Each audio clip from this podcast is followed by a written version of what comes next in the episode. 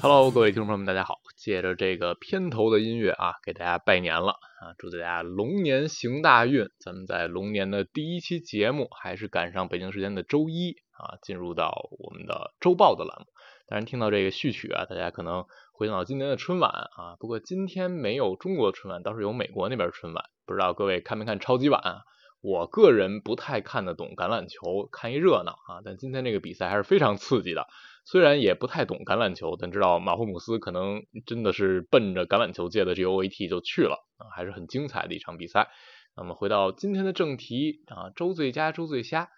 过去这一周呢，我们还是先从球队来说起啊。最佳的球队我选了两支，其中的一支呢，啊东西部各一支。西部这支呢，我选的是达拉斯独行侠队。独行侠队上周是全胜了，而且是在凯瑞欧文复出之后，他们这个表现势头也是很猛的。再加上在交易截止日的夜晚，我认为独行侠是很明显的大赢家之一啊，所以这一周对独行侠球迷来说应该是挺幸福的一周。这一周的四场比赛，他们是轻取了七六人啊，然后大比分赢了篮网队，十四分赢了尼克斯，最后一百四十六比一百一十一狂屠了雷霆。这个对手的层级不太一样啊，七六人是阵容比较残破，尼克斯那边布朗森也是缺阵的，但赢雷霆那场还是非常有说服力的。这四场比赛，独行侠的百回合得分是一百二十六点九分，是上周的联盟第二。而且这四场比赛，他们的三分的命中率每一场都在百分之三十九以上，进攻的火力、远投的火力还是非常猛的。那打雷霆这一场赢下来，我相信对独行侠这个赛季的啊往上拼升的势头。让大家会更期待一些了啊，就是这场比赛是加福德和 P.J. 华盛顿的首秀，两人的功能还有作用，这场已经得到了一定程度的显现啊，表现也都非常出色。我们在截止日那期节目里也已经聊到过了啊，这两个人正好就是独行侠非常稀缺的啊角色类型。虽然在这个截止日，独行侠没有能换来更高级别的球星，很多人也会怀疑，哎呀，你这还是以东欧为核心去建队，你只是把角色球员的层级提高一些，那真的就能让你去争冠了吗？你毕竟付出了未来首轮签的筹码，还是牺牲比较多的未来资产的。但从这两场比赛我们能看到的是，这一场球。啊，皮城华盛顿和加福德对于球队功能上的填补是非常重要的，而这支球队上限当然也还是在东契奇和欧文的身上。这一周如果东欧他这样的表现能够延续下去，两个人的化学反应能越磨合越好，同时健康状态保持好，我觉得独行侠至少在西部这边已经是争冠第二梯队的一员了啊，可能还达不到第一梯队。那上一周东部那边的最佳呢，我给到的是骑士队。骑士最近可太猛了，如果大家关注过啊，就算你没有关注骑士的表现，也一定知道最近骑士动不动就在赢啊。他们现在上周是四连胜，已经又拿下了一波九连胜。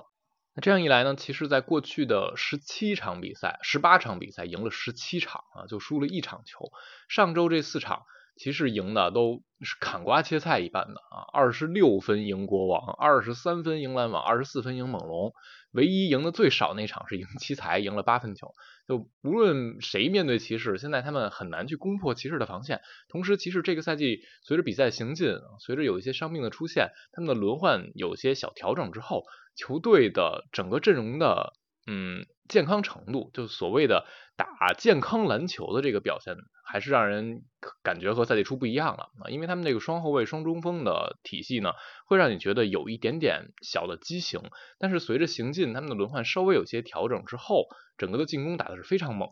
上一周骑士的百回合得分能够达到联盟的第三啊，防守是第一。他们过去这十八场区间防守一直是第一，而且是断档的第一。他们上周的百回合净胜是二十一分。过去这十八场球的区间啊，骑士的同期防守是断层第一，但进攻也是达到联盟第三，百回合能赢十七分，这个统治力是非常非常恐怖的。而且在这十八场区间，骑士有一点就是他们的三分球投射和大家原来想象的完全不一样。这十八场球，他们的场均三分出手是联盟第三的啊，要扔三十九点四个，而且命中率是三十八点九，是第八啊。就骑士现在有很多我们说本来能投的球员，比如米切尔，在这十八场区间啊很稳定，场均出手接近十次的三分球，命中率是三十七点八。然后比如说像啊梅里尔和尼昂这样的炮台，梅里尔算是这个赛季其实一大惊喜发现啊，这十八场区间三分命中率是四十四点二，场均能进二点九个，这是非常惊人的产量和效率的结合了。然后再加上尼昂百分之四十以上三分球，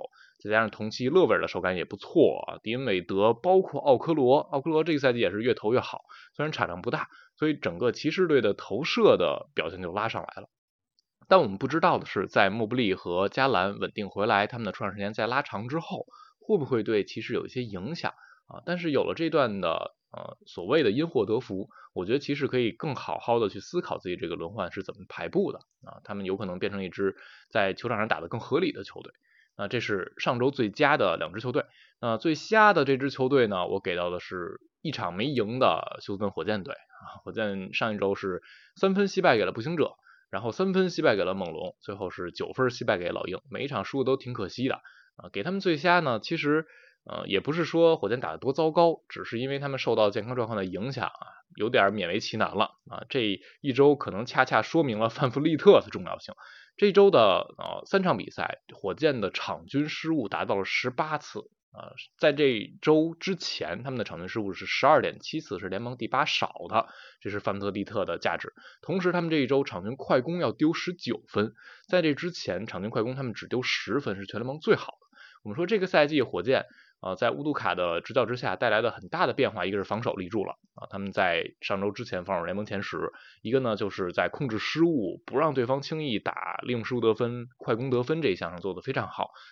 但是随着范弗利特倒下啊，火箭这这方面啊受到了巨大的影响。这个赛季范弗利特场均助攻八点二次，然后失误只有一点六啊，是联盟第四的注失比。在这样一个主脑核心，同时在防守一端也很有价值的后卫倒下之后，年轻的火箭还是显现出来他们的稚嫩和经验不足啊，所以就祈祷范弗利特早日健康归来吧。那说了球队，我们把目光投向球员。上一周的最佳的球员，我给的名额还挺多的啊。当然，前面我们提到骑士队和独行侠都是最佳球队，所以东欧啊啊米切尔这些表现非常好的球员，我们就不再赘述了。我挑了一些其他队的球员来讲。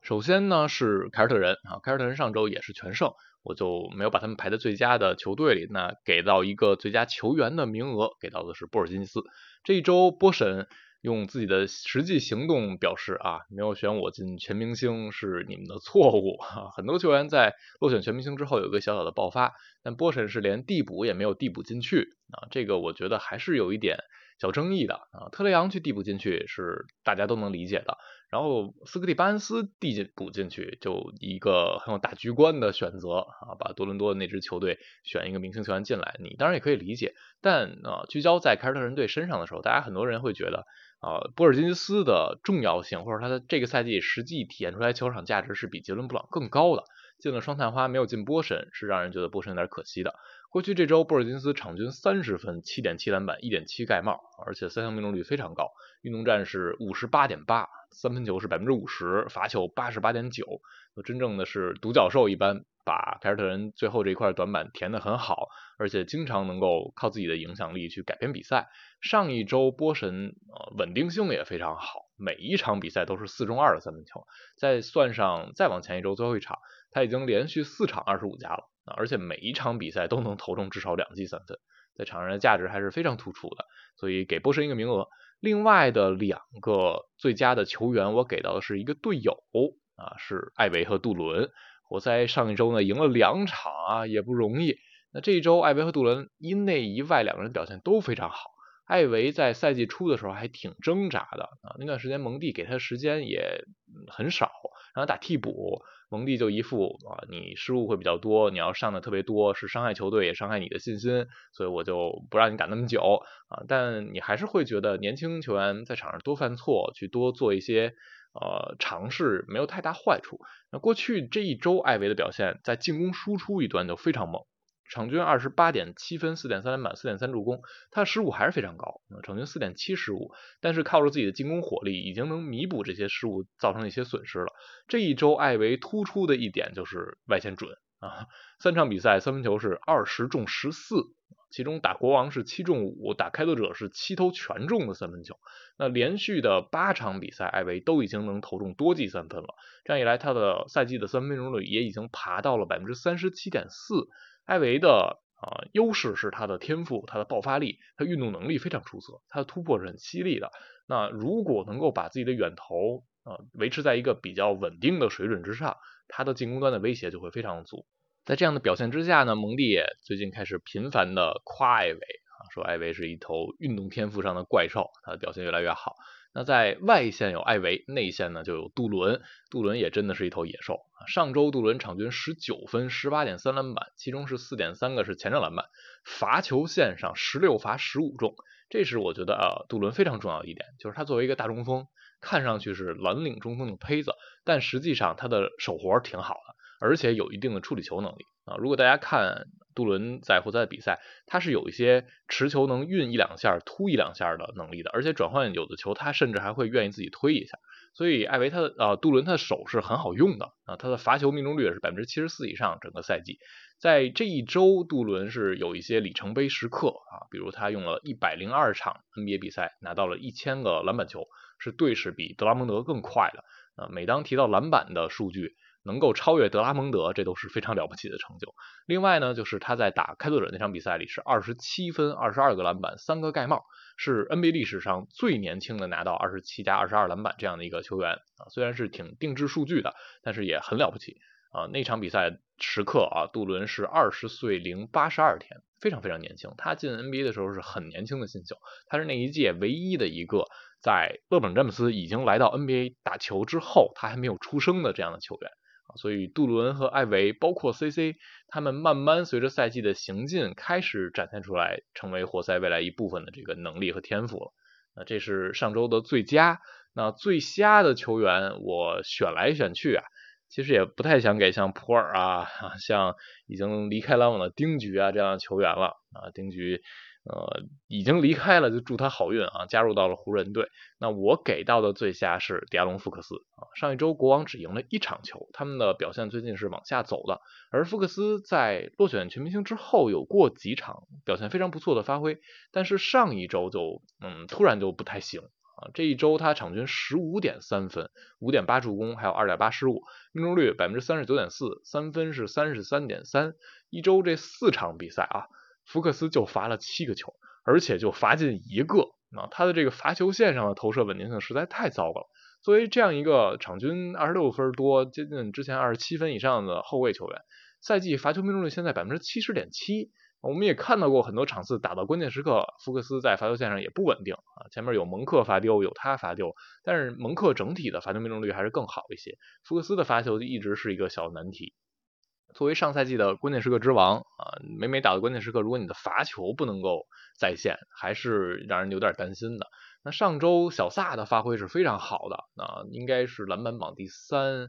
呃，助攻应该不是第一都是第二。但是因为福克斯这边他的哑火很明显，国王的战绩就没有能顶上去。西部这边是越来越卷的，整个上层的竞争非常激烈，前四名前面一度是都输十六场，现在森林狼是第一，然后第四的掘金和他只差零点五场，第五呢又变成了太阳队，第六是鹈鹕，而国王这一周的表现不够理想，掉到了附加赛区的第七，所以整个西部现在前四名是一个档次，然后第五到第八是一个档啊，太阳、鹈鹕、国王、独行侠这些球队，你看独行侠不强了啊，鹈鹕和太阳最近也都挺猛的。那打着打着，万一国王再往下出了，就有可能出入到附加赛这个区域，停在这个区域。那停在这个区域意味着什么？意味着你有可能在啊单败淘汰的这样的决胜负的比赛里，你要和湖人甚至和勇士这样的球队交手。那这是呃显然不是那么理想的。当然赛季还是有挺多场次的，排行榜还有很大变化的可能性啊。包括湖人和勇士最近往上冲的这个态势也挺猛的，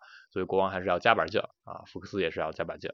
好，这一周的最佳最佳我们就给大家介绍到这儿啊，还是照例，大家有什么想评论的，或者自己心中这一周打得好的、打得不好的球员球队，都可以在评论区留言。好，我们今天就聊这儿啊，下期节目再见啦，还是再次祝大家新年快乐。